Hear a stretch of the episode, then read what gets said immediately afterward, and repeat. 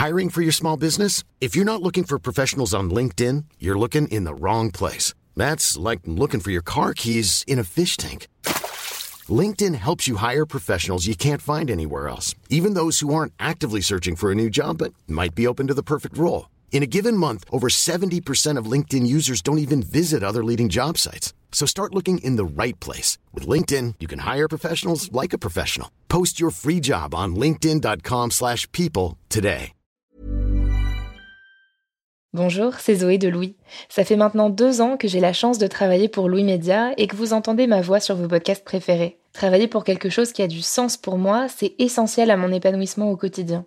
Et vous, comment se passe votre relation au travail? C'est plutôt épanouissant et enthousiasmant ou plutôt boule au ventre et des motivations Si vous êtes dans le deuxième cas et que vous comptez chaque semaine le nombre de jours qui vous séparent du week-end ou des prochaines vacances, je vous recommande plus que jamais le parcours Chance, partenaire d'émotion. Chance est une communauté d'entraide professionnelle pour aider chacun et chacune à trouver sa place dans le monde du travail. La communauté Chance a une méthode unique qui a fait ses preuves. La première étape, c'est celle du bilan de compétences. En trois mois seulement, vous allez pouvoir redéfinir vos objectifs pro et renouer avec ce qui vous anime vraiment, avec l'aide d'un coach professionnel qui vous sera dédié. La deuxième étape, c'est celle du passage à l'action. Une fois votre projet défini, toute la communauté Chance sera à vos côtés pour donner vie à votre projet. Un collectif hyper engagé, prêt à vous épauler et à vous ouvrir son réseau. Si ce message résonne en vous, je vous invite à vous rendre directement sur le site chance.co pour faire le point gratuitement avec un conseiller et changer ce qui ne va pas ou plus dans votre vie pro. Bonne écoute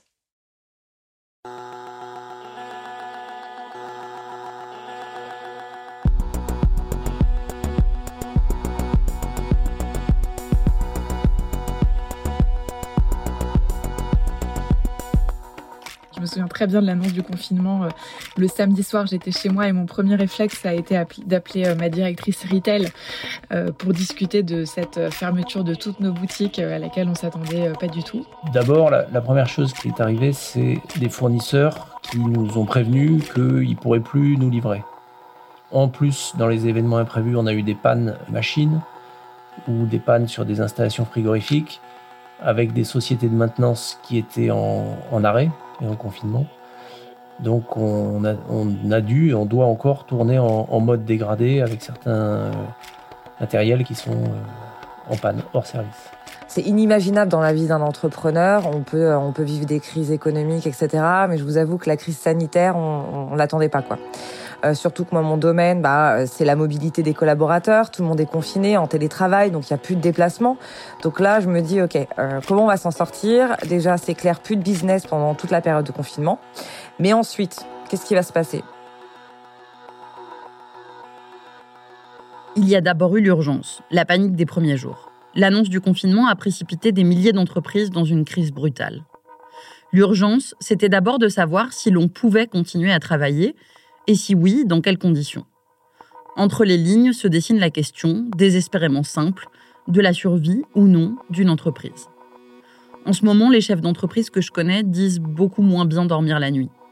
Certains ont dû baisser le rideau, souscrire à de nouveaux prêts garantis par l'État pour affronter le gouffre de trésorerie et revoir le budget de leur foyer pour les mois à venir. Il faut aussi accepter l'incertitude qui ronge le ventre de ne pas maîtriser tous les facteurs d'une déflagration économique qui nous dépasse. Le gouvernement nous annonce la plus forte récession depuis 1945. Plus concrètement, récession, ça veut dire vague de licenciements, gel des embauches, non-renouvellement des contrats courts, baisse des revenus. La moitié des dirigeants de petites et moyennes entreprises pensent qu'ils devront mettre la clé sous la porte à cause de la crise liée au coronavirus. C'est ce que dit une enquête de leur confédération publiée mi-avril. Et selon l'assureur Crédit Coface, les faillites devraient bondir de 15% en France cette année. Pourtant, malgré les nombreux commerces à l'arrêt, les chantiers interrompus, les salles de concert et les stades toujours déserts, l'activité économique ne s'est pas complètement arrêtée. Elle se poursuit à un autre rythme, beaucoup plus lent. Dans un système économique féroce où il faut souvent s'adapter pour survivre, on s'est demandé ce que les chefs d'entreprise allaient pouvoir retenir de ce qu'ils traversent en ce moment. Louise Emerlet a interrogé six dirigeants qui ont dû revoir des stratégies depuis longtemps en place et qui ont découvert de nouvelles manières de fonctionner et parfois de nouvelles opportunités. Je suis Marie Semelin, bienvenue dans Travail en cours.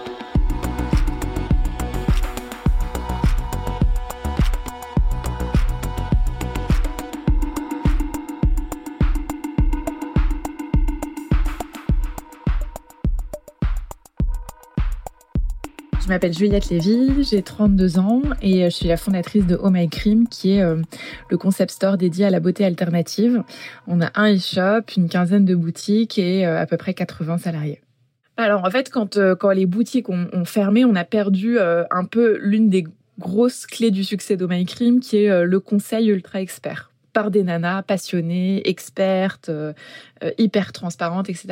Donc on s'est dit comment est-ce qu'on rebascule le levier qui fait 60% euh, de notre chiffre d'affaires à date sur l'e-commerce alors même qu'il n'y a pas d'humain derrière? Et c'est là qu'on s'est rendu compte que c'était une chose qu'on voulait lancer de, depuis toujours parce qu'il y a plein de gens aujourd'hui qui n'ont pas une boutique en bas de chez eux. Et c'était ce diagnostic de peau en vision conférence. donc là, ce qu'on a fait, c'est que pourquoi on l'avait pas lancé avant? Bah Parce qu'on n'avait pas de staff pour le faire. On a deux personnes au service clients qui font toute la journée du mail, du chat, du téléphone euh, et qui sont déjà bien surbookés. Et euh, pour le téléphone, on avait besoin de quelqu'un. Là, on s'est dit, bah, plutôt que de mettre euh, toute notre équipe retail au siège en chômage partiel, comme les équipes terrain, bah, pourquoi ne pas euh, les utiliser sur euh, d'autres sujets justement et se dire que bah, plutôt que de les laisser chez elles à rien faire et, et plomber les caisses de l'État, finalement nous on pourrait les payer à faire quelque chose de très intéressant. Donc on a pris notre chargé de, de formation qui par définition bah, n'avait plus personne à former parce qu'on n'avait pas de nouvelles recrues et on l'a mise full time sur du diagnostic de peau en visio. Donc vous prenez un rendez-vous d'une vingtaine de minutes.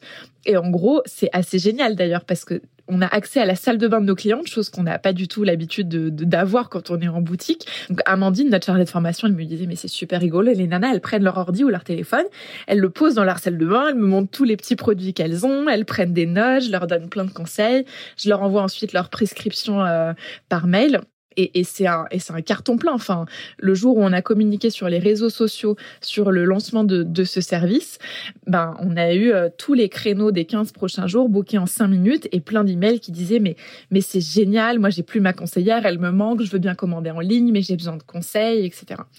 Donc super euh, opportunité et clairement, bah, vu que ça marche maintenant, on se dit qu'on prendra quelqu'un à plein temps euh, plus tard pour, pour continuer à le faire. En mandarin, et pardon pour la prononciation, le mot crise se dit weiji. Il est composé de deux caractères. Le wei, que l'on retrouve par exemple dans le mot weixian, danger, et le caractère ji, qui est dans le mot jiwi, opportunité. Dans cette langue, la crise, c'est donc l'intersection entre danger et opportunité. Juliette Lévy et son équipe, par exemple, elles ont développé de nouvelles techniques commerciales. Mais pour beaucoup de dirigeants, la crise a surtout été l'opportunité forcée de réfléchir à la raison d'être de leur entreprise, à ses valeurs et à son éventuel rôle dans la société. D'après un sondage IFOP, 92% des Français pensent d'ailleurs que ces dirigeants d'entreprise doivent jouer un rôle important dans la reconstruction post-crise. Reste à savoir lequel. Je suis Alma Guirao, je suis la fondatrice et la présidente de Citizy. Euh, Citizy, c'est une start-up euh, qui gère les déplacements domicile travail et professionnels des collaborateurs dans les entreprises euh, aujourd'hui en France. Donc pour vulgariser un peu les choses, au lieu d'avoir votre application de VTC, votre application pour les transports en commun, votre application euh, potentiellement de covoiturage, etc., on va tout intégrer sur une seule application avec un seul moyen de paiement et un seul euh, compte utilisateur du coup. Donc on va simplifier en fait les déplacement, domicile-travail et professionnel des collaborateurs dans les entreprises. Alma Guirao, fondatrice et présidente de Citizy, travaille dans le secteur des mobilités. Sa réflexion en ce moment, c'est la responsabilité environnementale de son entreprise. Alors oui, forcément, euh, je me pose aujourd'hui pas mal de questions. Euh, c'est quand même très immature en termes de, de, de questionnement. Hein. Euh, on peut pas prendre des décisions radicales et faire pivoter son projet du jour au lendemain. Donc c'est plutôt des réflexions que je vais vous partager maintenant. Euh, on se rend compte, bah, forcément, il y a beaucoup moins de déplacements, notamment de voitures en circulation.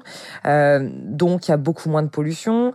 la qualité de l'air est en train de s'améliorer. On voit la nature qui reprend un peu le dessus aujourd'hui. On se questionne en fait sur son positionnement, sur le positionnement de sa société euh, dans, euh, dans un rôle à venir plutôt euh, éco-responsable. C'était déjà le cas en amont, notamment parce qu'on travaille avec des services collaboratifs, donc partager sa voiture au lieu d'en avoir une à soi. Mais est-ce qu'il faudrait pas faire pivoter son produit vers des déplacements full, full éco-responsables. Donc en fait, s'investir dans euh, une responsabilité euh, sociétale, mais également environnementale d'une façon beaucoup plus importante. Ça, c'est les questions que je me pose aujourd'hui. Comment faire? Ça peut être plusieurs choses.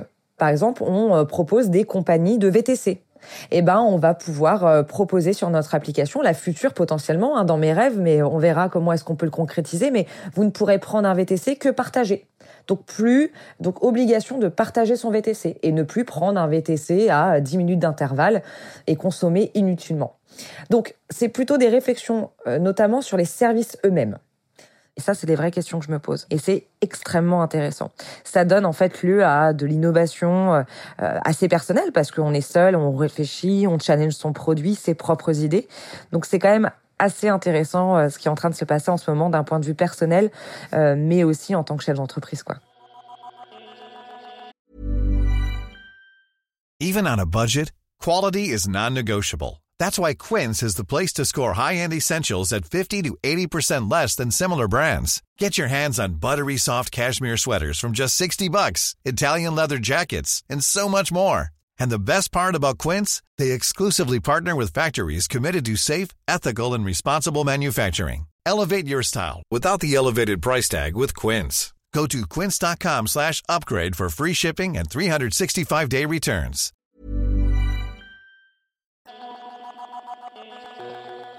Un autre grand chamboulement causé par cette crise, ça a été la généralisation du télétravail.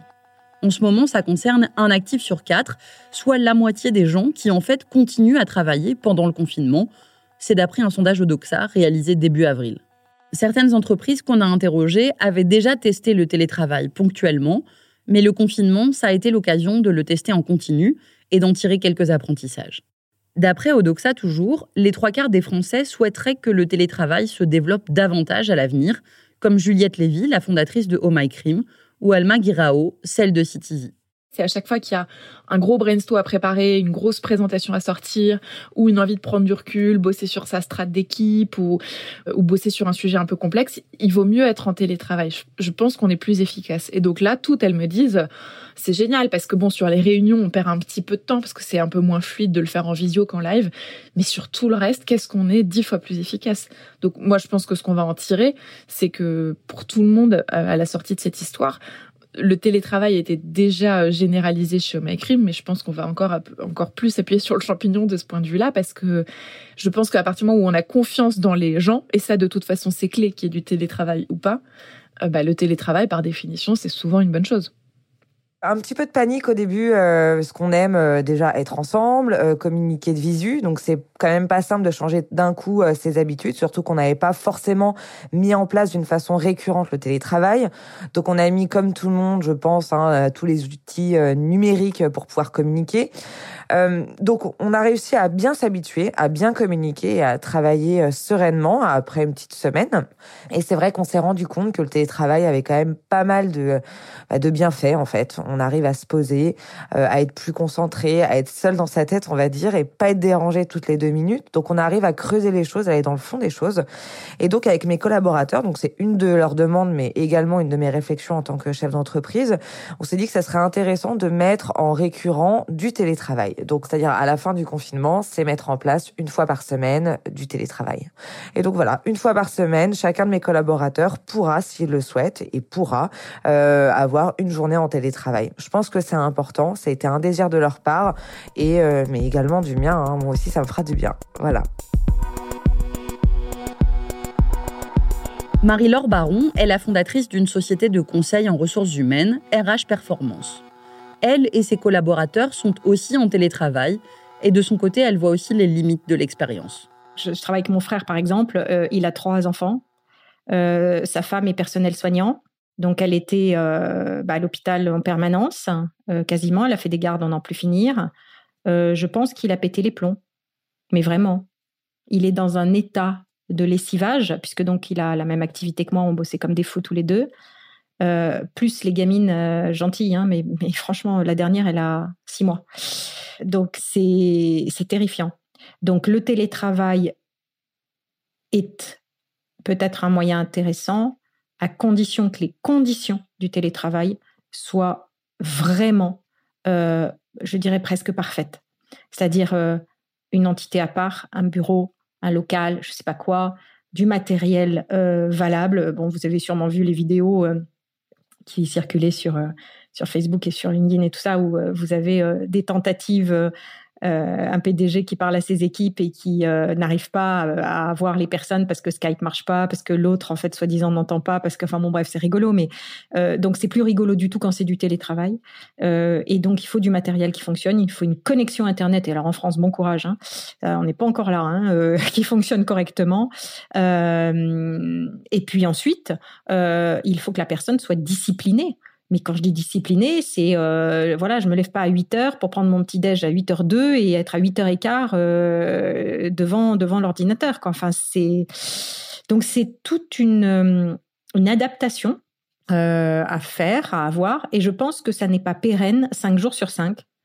En revanche, je suis persuadée que ça a créé des émules vraiment, euh, tant dans les dirigeants que dans les salariés, de ne pas se prendre les embouteillages le matin, les embouteillages le soir. Ça, ça va être trop, bizarre quand on va tout reprendre. Et euh, cet énervement qu'on peut avoir, euh, c'est du temps qu'on gagne en travail ou à la maison avec ses proches. Donc oui, je suis persuadée qu'il va y avoir des conséquences qui vont renforcer le télétravail, en tout cas qui vont faire poser des questions dans les entreprises sur le télétravail qui n'en avaient pas ou qui en avaient un peu, mais peut-être pas beaucoup. Et, euh, et, en même temps, je pense que ça a échaudé aussi euh, certaines personnes de dire euh, on peut pas faire ça tout le temps, c'est impensable. Voilà. 65% des Français disent qu'après cette période, ils seront plus attentifs à leurs collègues et aux soignants, aux personnes malades, à leurs proches. C'est le résultat d'un sondage Ipsos. Cette crise, parce que c'est une tragédie collective, provoque plus d'empathie, d'attention, de solidarité aussi y compris dans le milieu du travail où les liens sont chamboulés. Pas seulement avec ses collègues, mais aussi avec ses chefs, ses clients, ses fournisseurs.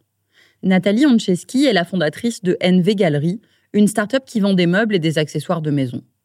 Nathalie sent que ses rapports avec ses collègues changent, qu'elle se soucie beaucoup plus de leur bien-être dans leur sphère privée. C'est une situation qui est compliquée pour le travail, mais c'est une situation aussi qui est personnellement compliquée parce qu'on n'en sait pas. Peut-être qu'il y a des cas dans la famille, peut-être il y a un peu de risque pour ses propres parents, pour les grands-parents. C'est, euh, émotionnellement, c'est quand même dur cette, toute cette situation. Et en même temps, on vous demande de fonctionner, de, de travailler, de faire comme s'il y avait rien parce que les projets, ils ne s'arrêtent pas. Donc euh, voilà, petit, ouais, petit challenge aussi pour, euh, pour moi-même en, en tant que manager, aussi bien sûr pour les managers de notre équipe parce qu'on a des euh, on a des gens avec plus d'expérience qui ont pris ça avec un tout petit peu plus de calme. On a des gens aussi plus euh, plus jeunes qui ont peut-être aussi euh, des situations de vie qui ne sont pas super simples. Là, pour un confinement, d'être voilà, c'est quand même différent d'être peut-être avec sa famille ou peut-être être dans dans une maison à la campagne pour les gens qui ne vivent pas à Paris versus être dans son petit studio dans le centre de Paris, de voir sa liberté se réduire au fur et à mesure. Donc euh, voilà, vraiment, on a, on a vu sur différents profils quel impact ça a pu avoir et, euh, et on a essayé, on a appris de faire avec c'est vrai qu'il faut jamais oublier que ça a un énorme impact sur notre vie, euh, vie au travail. Même pour moi, je veux dire que c'est ma, c'est ma société, mais il y a des moments où voilà, je me sens moins bien, il y a des petits problèmes et j'amène tout ça au travail. Bien sûr que ça a un impact euh, chez moi aussi. Donc euh, c'est complètement clair et c'est vrai que cette situation-là, ça nous a permis d'avoir un peu plus de, de visibilité là-dessus et de devoir, devoir le prendre en compte dans son management. Ça c'est vrai. Oui. Laurent Dansette gère, avec sa compagne, une entreprise qui s'appelle Chef Gourmet. Depuis maintenant le 1er janvier, j'ai racheté avec ma compagne une société de production euh, agroalimentaire, production de plats cuisinés frais, qui s'appelle Chef Gourmet. Depuis le début du confinement, son management aussi a été bousculé parce que son rôle au sein de l'entreprise a complètement changé. On tire beaucoup d'enseignements, mais un des événements imprévus dans, toute cette histoire, ça a été que, euh, en fait, on s'est retrouvé, ma compagne et moi, à aller en production pour euh, compenser et être la variable d'ajustement de, l'entreprise. Donc, euh, on s'est retrouvé à être au milieu de l'équipe, ce qui n'était pas forcément prévu quand on reprend une entreprise de production agroalimentaire. Euh, moi, je suis plus gestionnaire et, chef d'entreprise. voilà, ben, on a fait la petite main et on était presque au service de nos salariés pour aider, pour euh, tirer des palettes, pour euh, monter des, cartons d'emballage, euh, pour aider à charger le camion, etc. etc. Donc, en fait, ça a un peu inversé les rôles, où, on allait demander nos salariés qu'est-ce qu'on peut faire pour vous aider. quoi. C'était pour nous, en fait, à ce niveau-là, une excellente expérience, surtout en venant de racheter cette entreprise, parce que comme ça, on, a été dans le bain, en fait, d'un seul coup, d'un seul. Et on a pu nettement mieux connaître nos nouveaux salariés et eux-mêmes ont pu euh, mieux nous connaître. Surtout dans le cadre d'un rachat et d'une reprise où tout le monde est un peu sur ses gardes euh, au début. Ça crée un, esprit d'équipe qui ne se serait peut-être jamais créé du tout ou qui aurait peut-être mis des années à se créer. Mais là, ça a été euh, obligé en fait. Ça pouvait pas fonctionner autrement quoi. Il fallait qu'il y ait une confiance totale et une entraide à tous les niveaux. Sinon, ça marchait pas.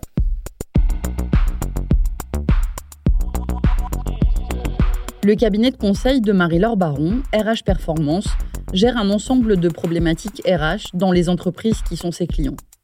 Elle s'occupe entre autres des recrutements, des formations, des bilans de compétences.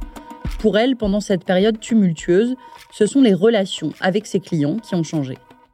Il y a beaucoup plus de bienveillance je déteste ce mot, c'est un mot galvaudé qui veut rien dire. Mais là, réellement, c'est ça. C'est-à-dire que si vous répondez pas, euh, alors que dans la journée, ils peuvent vous appeler n'importe quand d'habitude, et que, bon, euh, j'ai jamais eu de clients qui m'ont reproché de pas être disponible, hein, c'est pas ça. Mais euh, je pense que dans les circonstances d'aujourd'hui, tout le monde euh, porte sa croix sans que ce soit non plus catastrophique. Il hein, faut pas exagérer pour certains, ça l'est, mais voilà.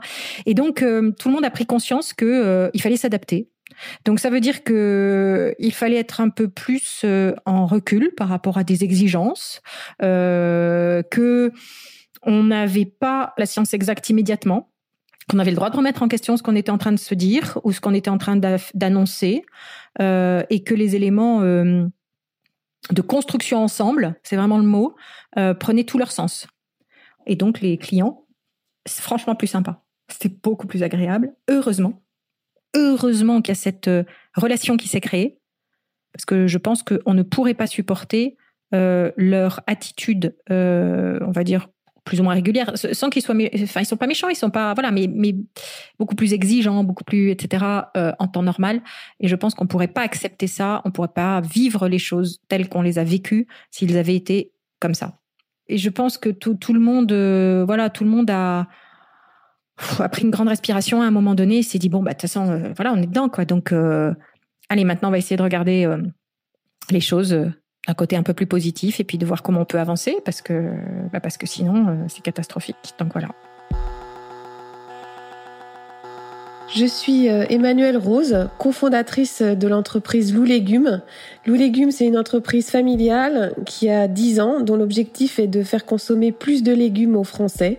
Nous sommes euh, producteurs de champignons frais aux portes de la Bretagne.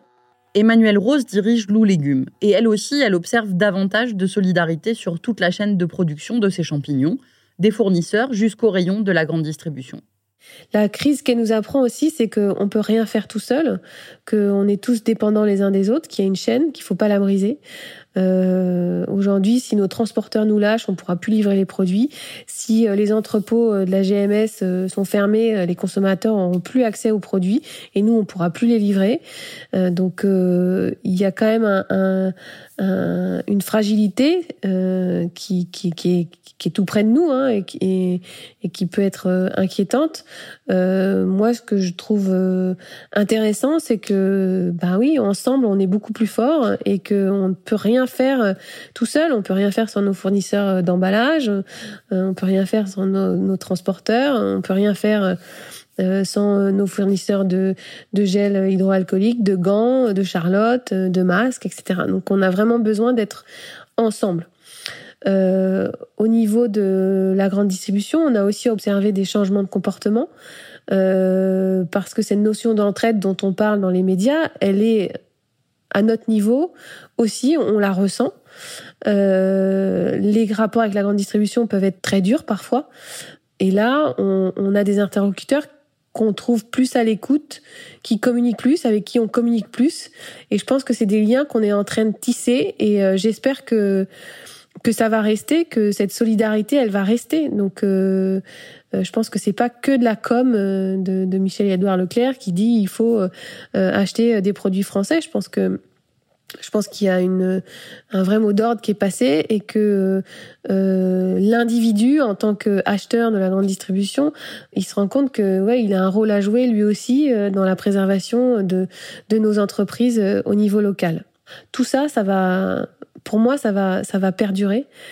Et, euh, et si on doit avoir euh, du, du positif dans cette crise, c'est bien ça. Vous venez d'écouter Travail en cours. Louise Merlet est chargée de production. Cet épisode a été monté et réalisé par Cyril Marchand. La musique est de Jean Thévenin et le mix a été fait par Olivier Baudin. Marion Gérard est responsable de production, Maureen Wilson, responsable éditoriale. Mélissa Bounois est à la direction des productions et Charlotte Pudlowski à la direction éditoriale. Et dans notre prochain épisode, on parlera de la manière dont on s'habille au travail et pourquoi il y a tant de codes vestimentaires à respecter? Vous pouvez nous retrouver là où vous avez l'habitude d'écouter vos podcasts Deezer, iTunes, Spotify, SoundCloud. Vous pouvez aussi nous laisser des commentaires et des étoiles. Et si l'épisode vous a plu, n'hésitez pas à en parler autour de vous. Si vous aimez ce podcast, découvrez les autres podcasts de Louis. Émotion, Une autre histoire, Le Book Club, Entre, Manger. Enfin, pour nous raconter une histoire à propos de votre travail, vous pouvez nous écrire à hello at louismedia.com. À bientôt!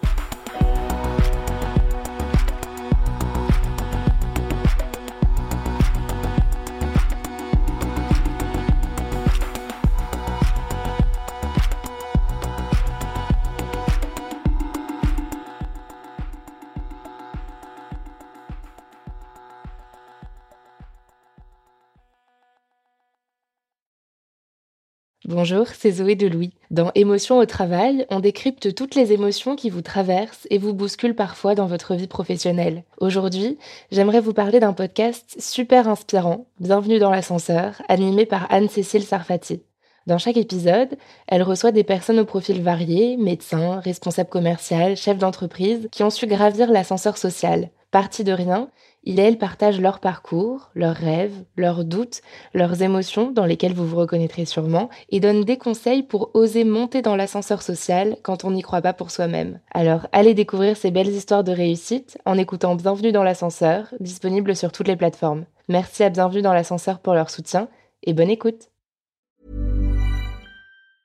Hi, I'm Daniel, founder of Pretty Litter. Did you know cats tend to hide symptoms of sickness and pain? I learned this the hard way after losing my cat, Gingy. So I created Pretty Litter, a health monitoring litter that helps detect early signs of illness by changing colors, saving you money and potentially your cat's life. Pretty Litter is veterinarian developed, and it's the easiest way to keep tabs on your fur baby's health right at home. Go to prettylitter.com and use code ACAST for 20% off your first order and a free cat toy. Terms and conditions apply. See site for details.